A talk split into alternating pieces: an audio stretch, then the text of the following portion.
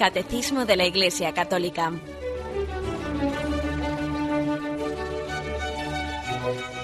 Un programa dirigido por Monseñor José Ignacio Munilla, Obispo de San Sebastián.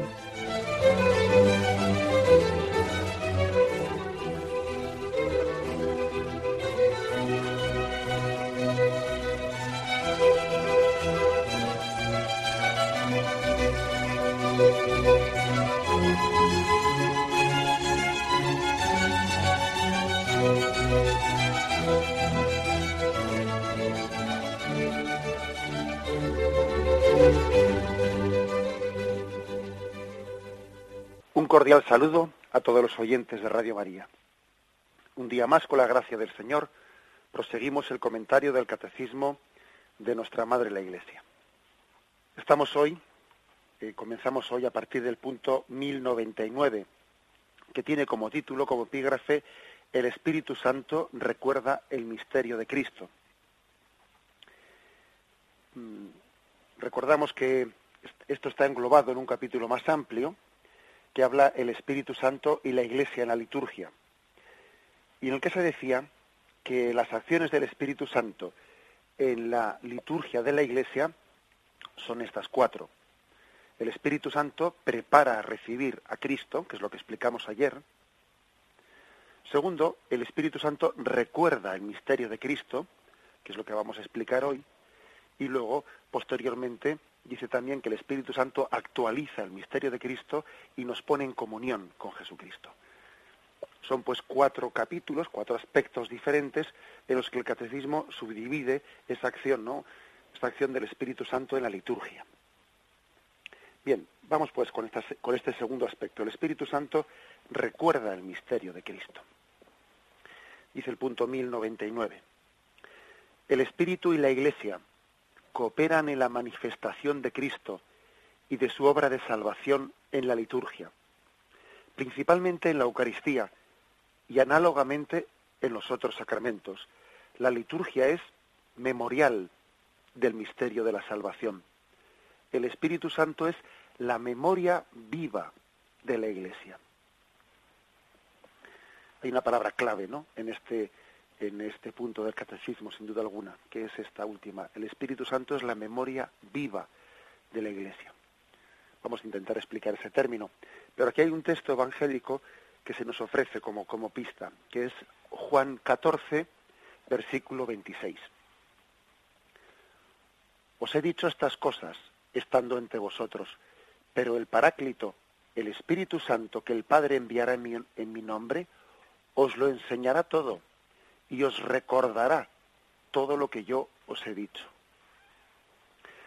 Se le, se le apropia pues al Espíritu Santo esa obra de ser pedagogo, esa obra de ser em, paciente maestro, que va enseñando el sentido, el sentido de la palabra de Cristo. Algo pues importante, ¿no? Para entender, para entender este misterio.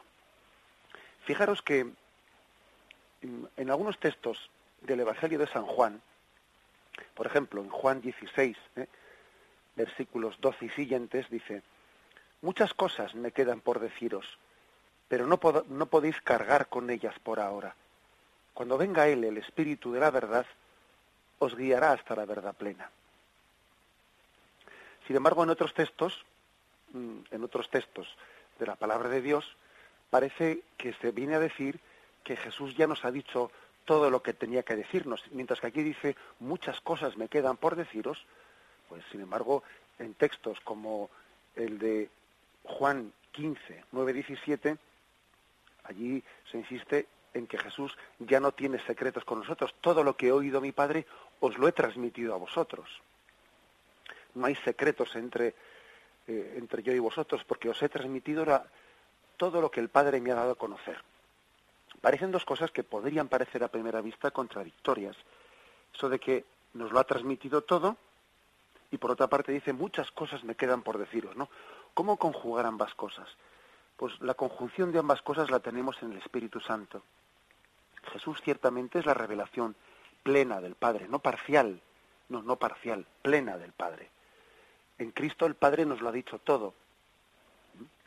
Como dice San Juan de la Cruz, el Padre pronunció una palabra y se quedó mudo, pronunció el verbo y se quedó mudo, es decir, no tenía más que decir. En Cristo nos lo dijo todo. Pero sin embargo es cierto que, que esa, esa recepción, ¿eh? esa recepción del misterio de Cristo, pues es una recepción que está sujeta también a nuestra capacidad de, de recepción. Y esa es la pedagogía de Dios a través del Espíritu Santo. Esa es la pedagogía que entre el Espíritu Santo, que actúa por en y por medio de la Iglesia, hay cada vez una un entender en mayor profundidad lo que Cristo dijo. No es pues que se nos digan cosas que Cristo no dijo, sino que se nos hace entender en mayor profundidad lo que Cristo dijo en el Evangelio. Esto es algo clave, ¿eh? clave. De hecho, de hecho, de hecho, tenemos que distinguir una serie de conceptos que, incluso en nuestro lenguaje común utilizamos. Hay que distinguir entre decir y transmitir. Una cosa es decir una cosa y otra cosa es transmitirla. Uno puede decir cosas, pero las está diciendo con, un, con una falta de convicción, porque su propia vida no trasluce lo que está diciendo.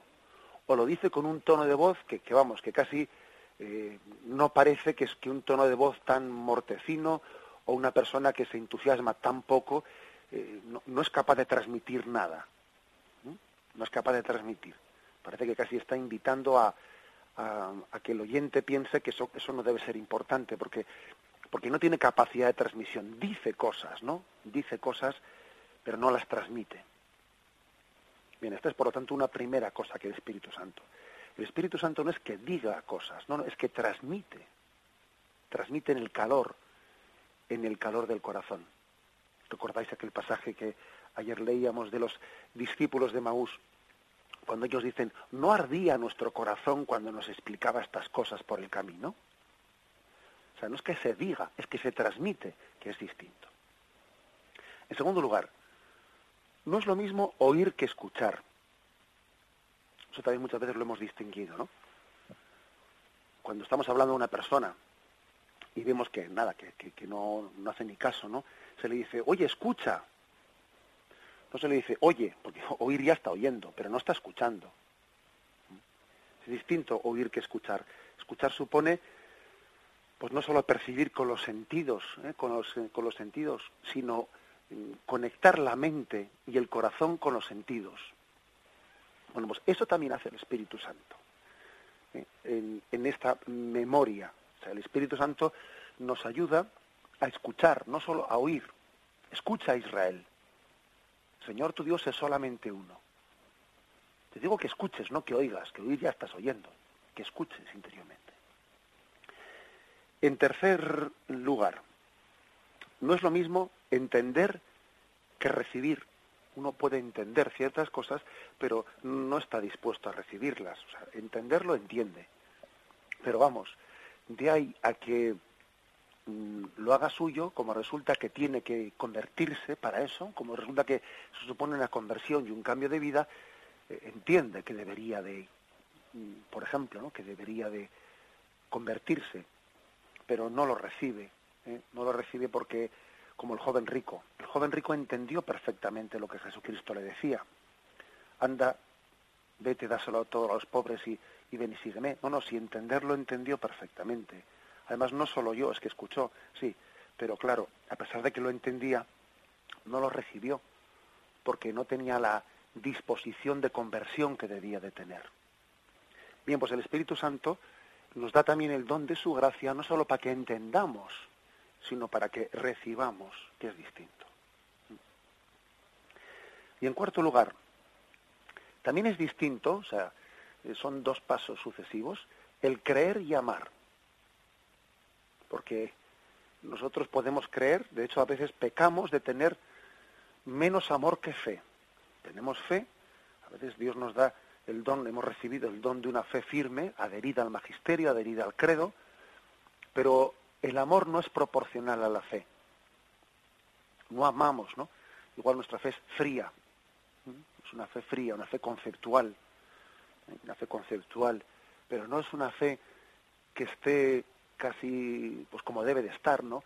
insertada en un creer a una persona viva, en un seguir, en un seguimiento amoroso a Jesucristo. Podemos, por lo tanto, creer, pero de una manera conceptual, sin llegar a amar eh, a Dios, a Dios nuestro Padre, a Jesucristo. Bien, pues también el Espíritu Santo nos da este don de que nuestra memoria no sea un creer conceptualmente en cosas pasadas, ¿no? sino que sea un amar intenso, un amar vivo. Bien, esta es la acción del Espíritu Santo. En ese sentido se dice que eh, el Espíritu Santo recuerda, recuerda el misterio de Cristo. No solo nos dice, nos transmite, no solo nos ayuda a oír, a oírnos, sino también a escuchar. No solo nos ayuda a entender, sino también a recibir, convirtiéndonos. Y no solo nos ayuda a creer, sino a amar. Esta es la acción del Espíritu Santo que está recordando ese misterio de Jesucristo. ¿Qué significa pues la palabra Espíritu Santo, memoria viva de la Iglesia? Vamos a intentar dar un paso más de explicación, pero ahora hacemos un momento ¿eh? de reflexión y continuamos enseguida.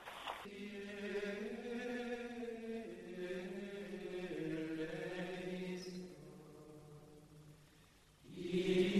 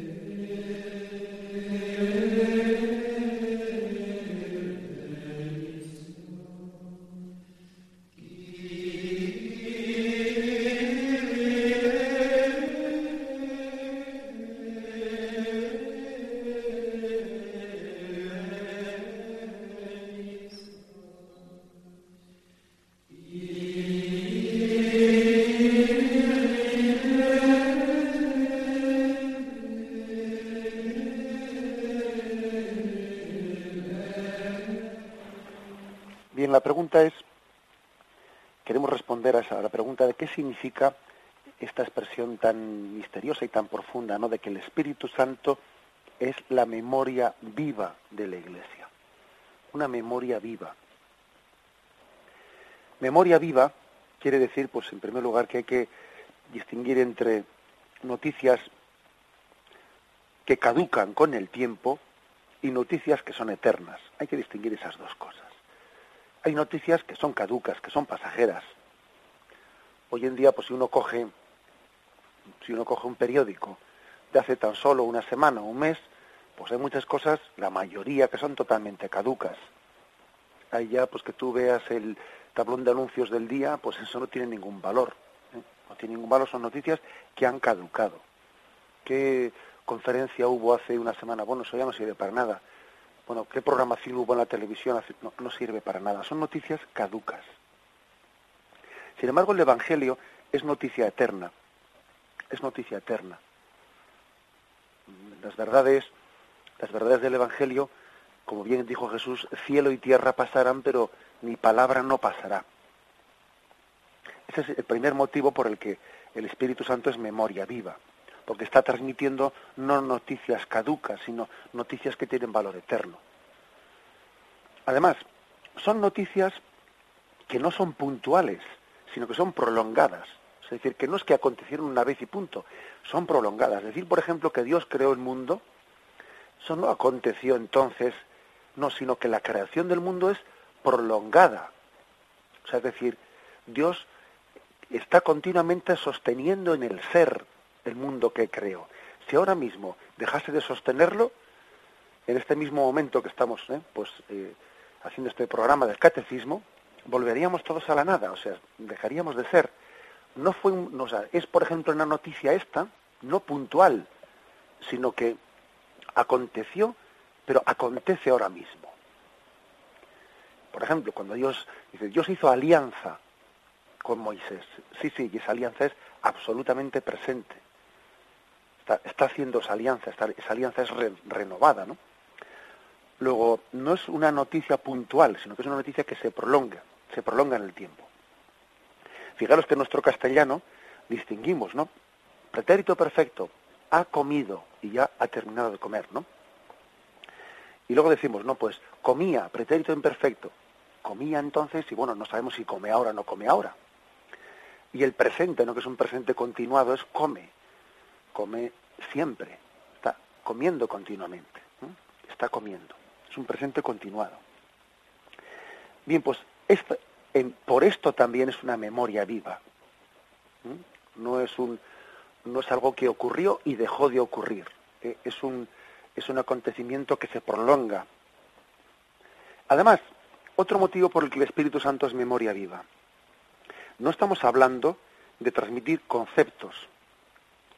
Si fuese una transmisión de conceptos, bastaría un libro, bastaría un disco duro de un ordenador, bastaría una grabadora. No estamos transmitiendo, sin embargo, conceptos. Estamos transmitiendo una comunión con una persona, con una persona mm, divina que es Jesucristo. Y por lo tanto, el lazo para la comunicación con ella no podía ser algo impersonal, no podía ser algo muerto, una memoria muerta, el lazo para la comunión con, Jesucristo tenía que ser otra persona, que es el Espíritu Santo. No se puede entrar en comunión con algo vivo a través de algo muerto. ¿Mm? Para entrar en comunión con Cristo que está vivo hacía falta pues un lazo de comunión que estuviese vivo también, que es el Espíritu Santo. El, el lazo de comunión es importante. también en nuestra vida diaria os pongo un ejemplo, ¿no? Cuando nosotros abrimos el buzón y vemos que hay un montón de circulares, ¿no? Pues circulares, yo que sé, de una circular de esas que están hechas, pues así, genéricamente, ¿no? Que eh, pues es una circular de, pues de la asociación de no sé qué, el otro no sé cuántos, bueno, eso no tiene nada que ver con que uno reciba una carta de esas que está escrita a mano, con pluma o con bolígrafo, y uno dice, anda, a ver quién me ha escrito y, distingue esa carta totalmente de las demás. Las demás, las del banco, lo otro, propaganda, todo eso no, todo eso es una, un hilo, un hilo que no es personal, ¿eh? que no es personal. La otra carta sí que la distinguimos, decimos, si esta carta sí, la carta es de las de verdad. Las otras, ¿eh? todas, esas, esa especie de circulares y propagandas, esas no son de verdad, esas no se me han dicho a mí personalmente, esta sí. A ver quién es esta persona, ¿no? Por cierto que digo un poco en, tono de en tono así un poco de broma, pero creo que es cierto.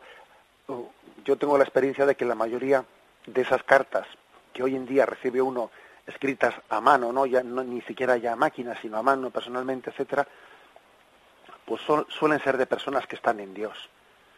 Muchas de ellas almas contemplativas, religiosas contemplativas, ¿no?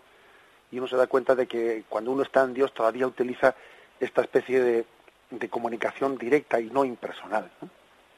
Bueno, pues eso, poniendo este ejemplo, también el Espíritu Santo es no esa circular, ¿eh? impersonal, no, no. Es un vehículo, un hilo personal para comunicarse con una persona. No se puede hacer memoria de una persona a través de algo impersonal. Por eso el Espíritu Santo es memoria viva, no es memoria muerta. Y eso también nos, enseña a entender por qué la Iglesia dice que tiene dos fuentes para recibir la revelación, por cierto. Una es la escritura y otra es la tradición. Porque la escritura es viva y la tradición es viva y el Espíritu Santo está animando ambas, ¿eh? ambas.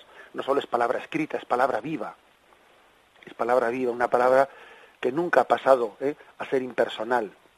Nunca ha sido impersonal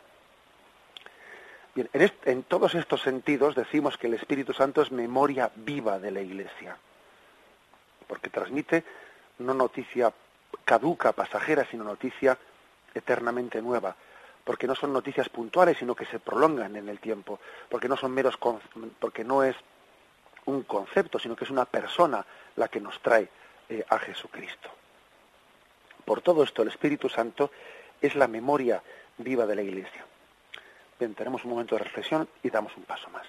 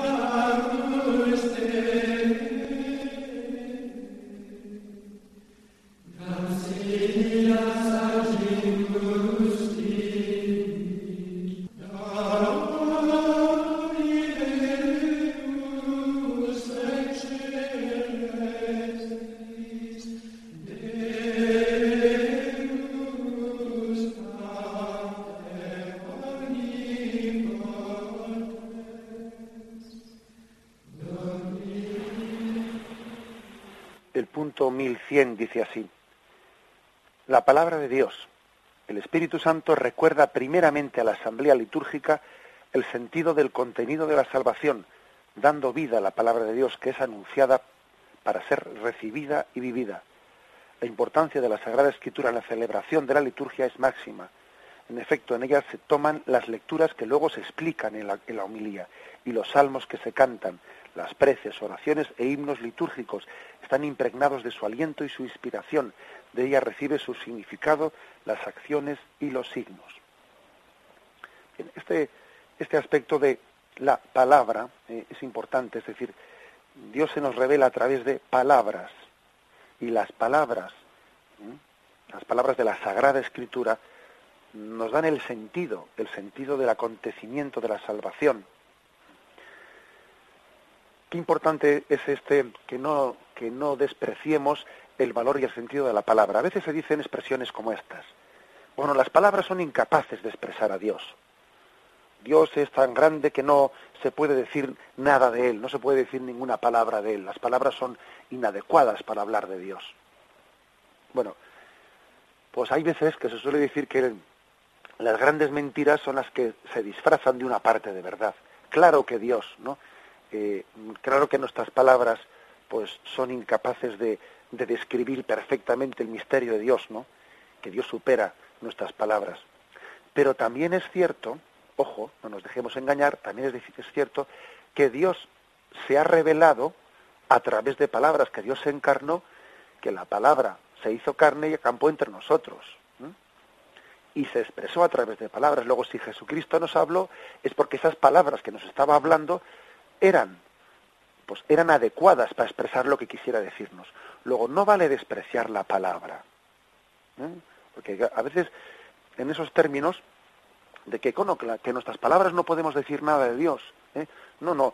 A veces eso casi es un refugio de subjetivismo, para que luego cada uno piense lo que le da la gana.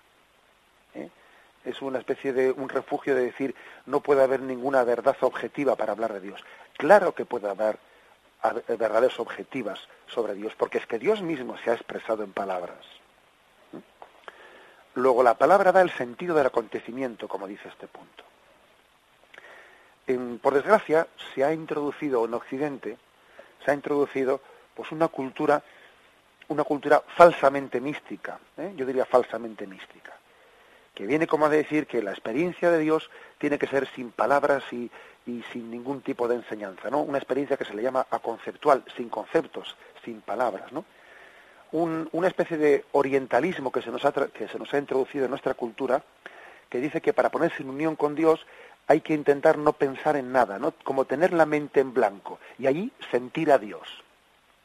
¿eh? Tener como una especie de sentimiento de Dios sin palabras, no sin conceptos, sin que estemos pensando en nada. Bueno, pues con todos, con todos los respetos, esto que se nos ha metido en nuestra cultura eso es no es mística, sino que es jugar a ser místicos sin serlo, ¿eh? sin serlo.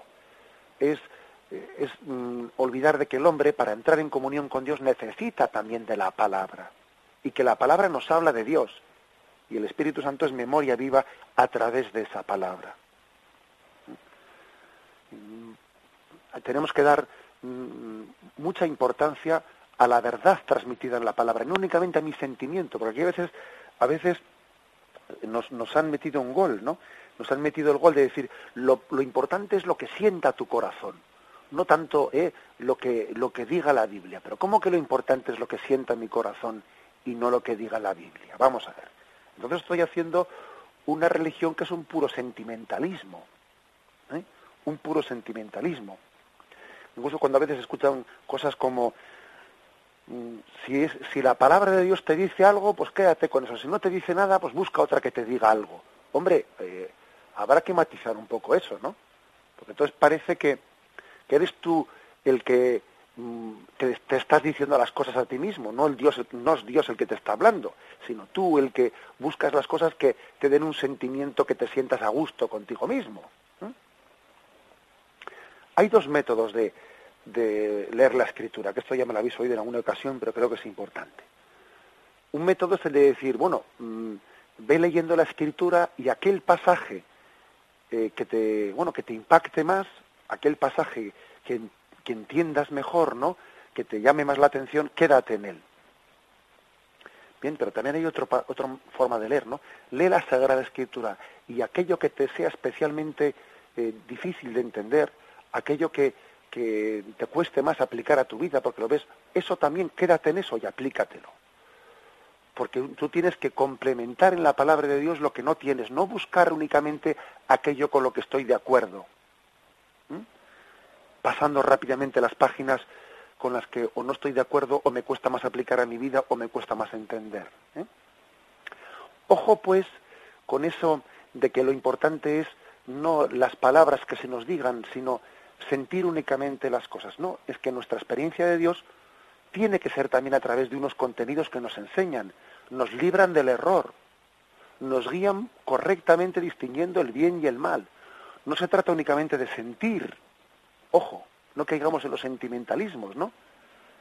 Se trata, sí, de sentir internamente el amor de Dios, pero conforme a una razón recta y guiada por el Espíritu Santo, conforme a un discernimiento entre el bien y el mal, etcétera, etcétera.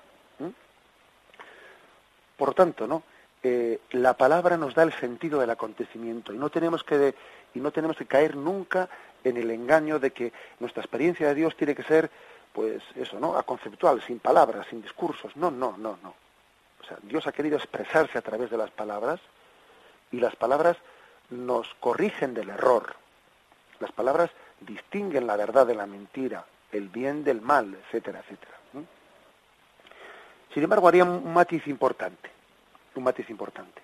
Otra cosa muy distinta es, recuerdo que también que recientemente un oyente, pues un oyente ya, pues, pues que tenía una edad, eh, una edad pues avanzada, llamaba, llamaba sufriendo, eh, sufriendo de que, pues por el hecho de que eh, pues las palabras se le iban un poco, no tenía capacidad eh, retentiva, pues dice, me gustaría pues escuchar eh, una explicación como la de este programa y quedarme con las cosas, y veo que se me van de la cabeza.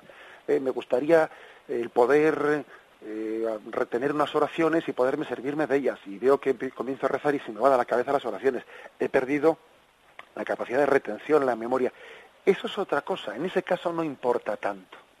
Mejor dicho, no importa nada en ese caso el Señor dará su gracia, dará su gracia no a través de esas palabras que esa mujer no es capaz de recordar, porque se, bueno, pues porque ha perdido la agilidad de la memoria y se le van.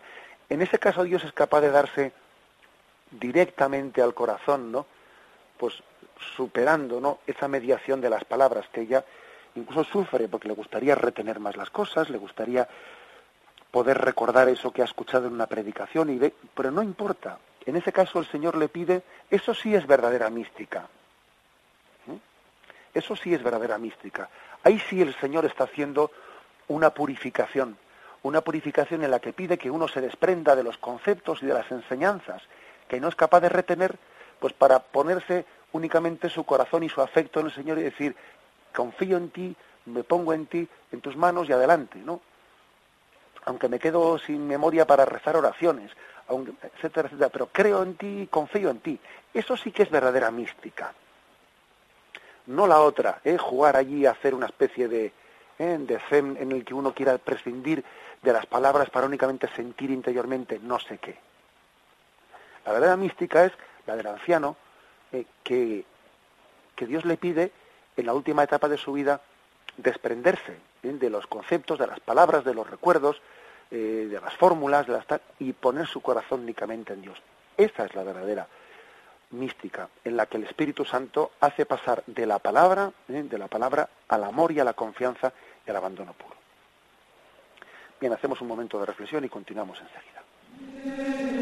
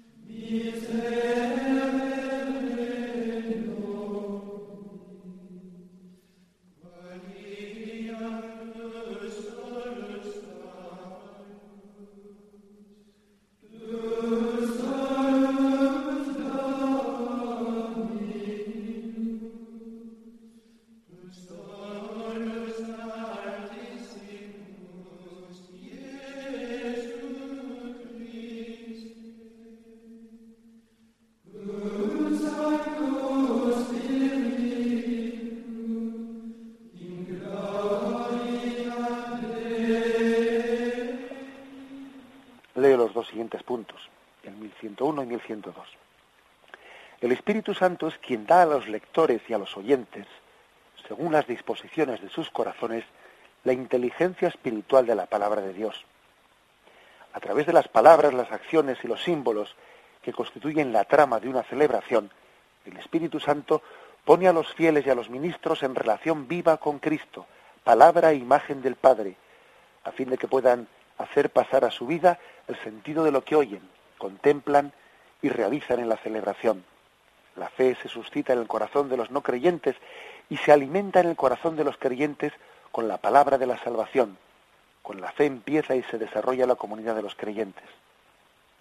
El anuncio de la, de la palabra de Dios no se reduce a una enseñanza, exige la respuesta de fe como consentimiento y compromiso con miras a la alianza entre Dios y su pueblo. Es también el Espíritu Santo quien da la gracia de la fe, la fortalece y la hace crecer en la comunidad. La asamblea litúrgica es ante todo comunión en la fe.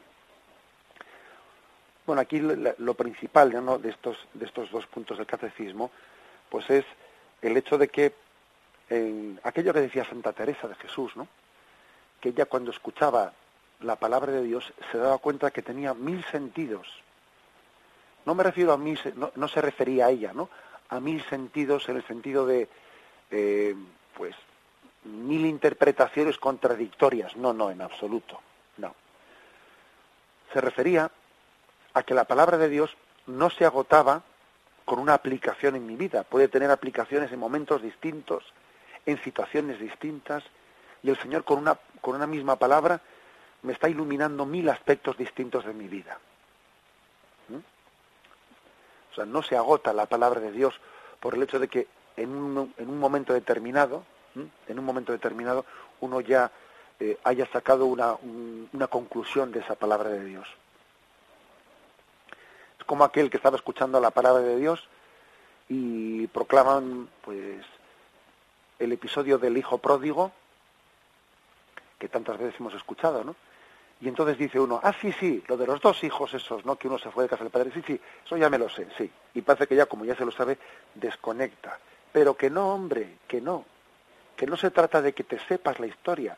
Es que el Espíritu Santo en este momento quiere que esa palabra la recibas tú de una manera totalmente novedosa y totalmente distinta. Está dicha para ti en este momento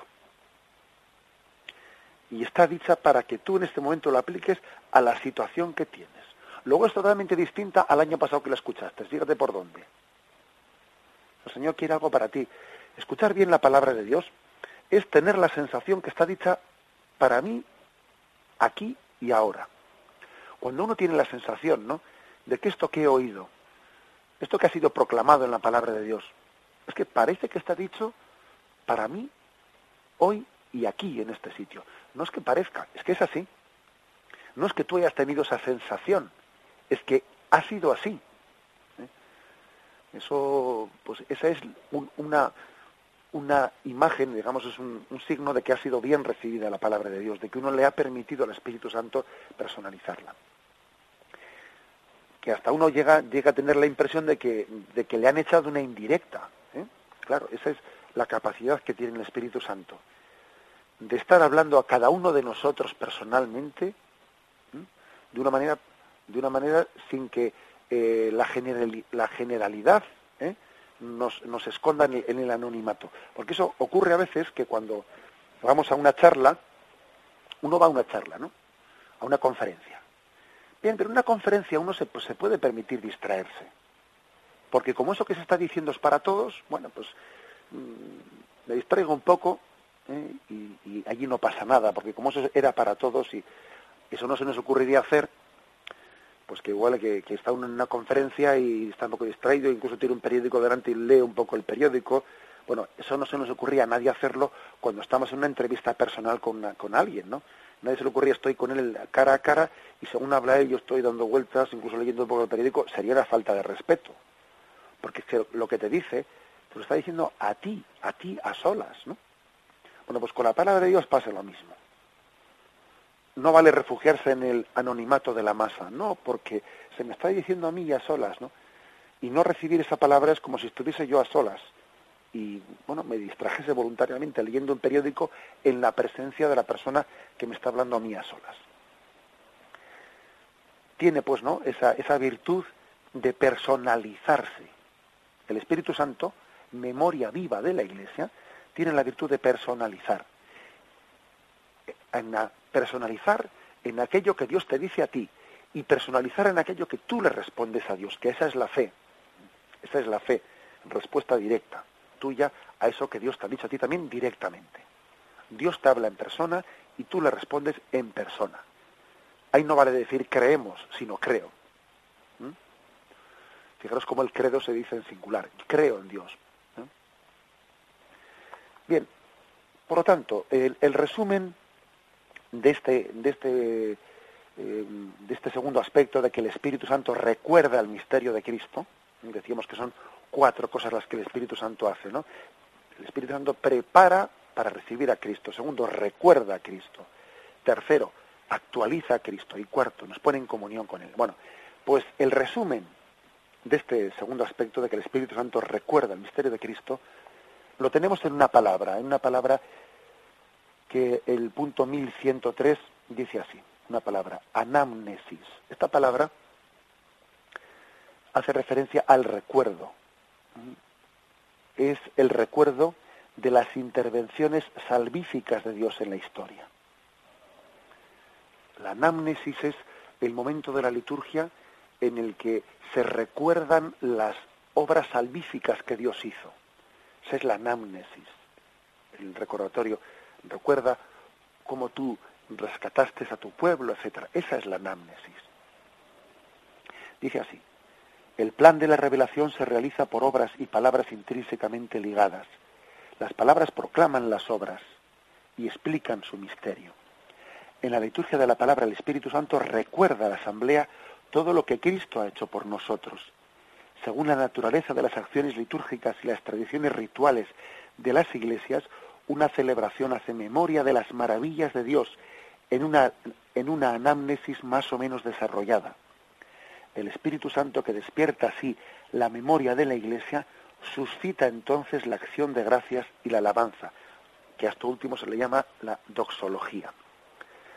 Según pues eh, las tradiciones litúrgicas, pues a veces en, dentro de las plegarias de la liturgia la anamnesis suele ser más corta o más larga. ¿eh?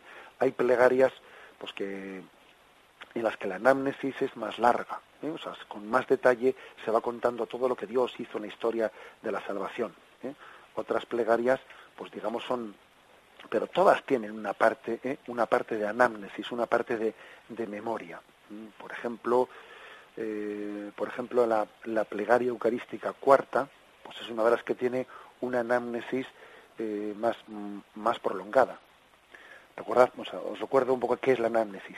Te alabamos, Padre Santo, porque eres grande, porque hiciste obras grandes con sabiduría y amor. A imagen tuya creaste al hombre, le encomendaste el universo entero, para que sirviéndote solo a ti su creador, dominara todo lo creado. Y cuando por desobediencia perdió tu amistad, no la abandonaste al poder de la muerte. Todo esto es la anamnesis, recordar las obras de la salvación. Hay plegarias eucarísticas, hay sacramentos en los que la anamnesis es más larga o es más corta, pero todos tienen ¿eh? momento de anamnesis. Continúo, fijaros un poco. Reiteraste además tu alianza a los hombres, por los profetas los fuiste llevando con la esperanza de salvación, y tanto amaste al mundo, Padre Santo, que al cumplirse la plenitud de los tiempos nos enviaste como Salvador a tu único Hijo. Bien, la anamnesis concluye, como dice este punto, concluye en, en, la alabanza, en la adoración, en la doxología, en el por Cristo con Él y en Él. La memoria de los acontecimientos salvíficos es una memoria que nos tiene que llevar a alabar y a glorificar a Dios eh, pues por toda la eternidad.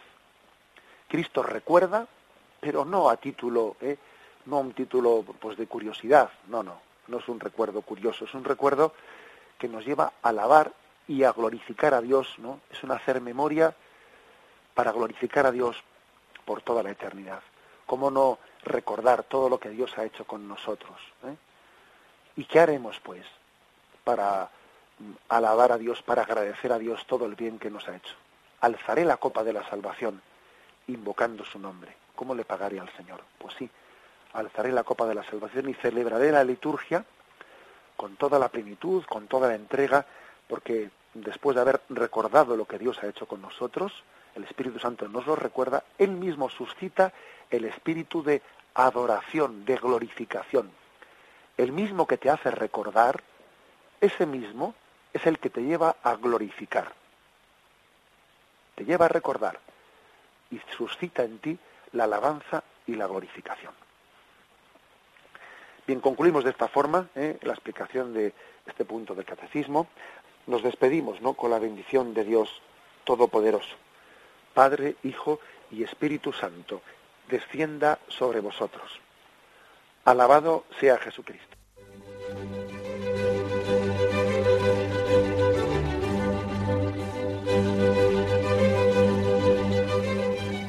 Finaliza el Catecismo de la Iglesia Católica, un programa dirigido por Monseñor José Ignacio Munilla, Obispo de San Sebastián.